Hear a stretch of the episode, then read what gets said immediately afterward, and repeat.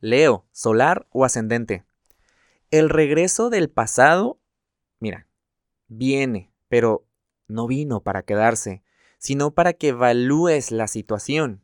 Y situaciones que vienen, vaya, vienen pasando o que predominó mucho durante el año pasado, en el 2020.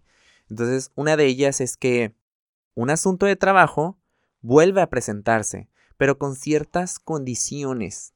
Aquí es mejor que asumas responsabilidades para que esto no se vuelva una piedra en el zapato. En cuestiones de pareja o de socio, cualquiera de estas relaciones, habrá conversaciones sobre cambios que estás haciendo. Lo mejor es que seas claro con esto.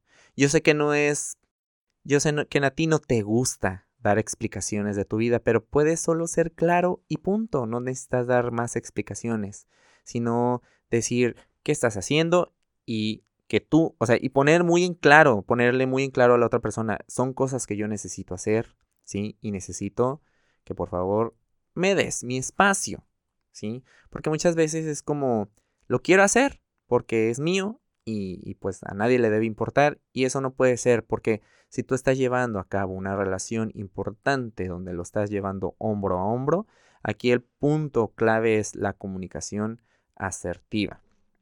Si el regreso del ex o la ex también es otra situación que vuelve a, reaparecer, tómatelo con calma y ver si vale la pena una oportunidad más. La cosa es que estamos en temporada de cambios, así que pregúntate si esto puede venir dentro del cambio, o sea, si, si, si esta oportunidad cabe dentro de los cambios que estás haciendo, o si dentro de los cambios que, que, pues que estás haciendo ya no encaja eso, tú ya no le puedes dar tu tiempo, tu energía a esta persona, pues entonces, goodbye my love. Si quieres saber más de la energía disponible, te invito a que escuches el episodio El bucle ascendente y que nos sigas en redes sociales. Búscanos como Caja Astral Podcast.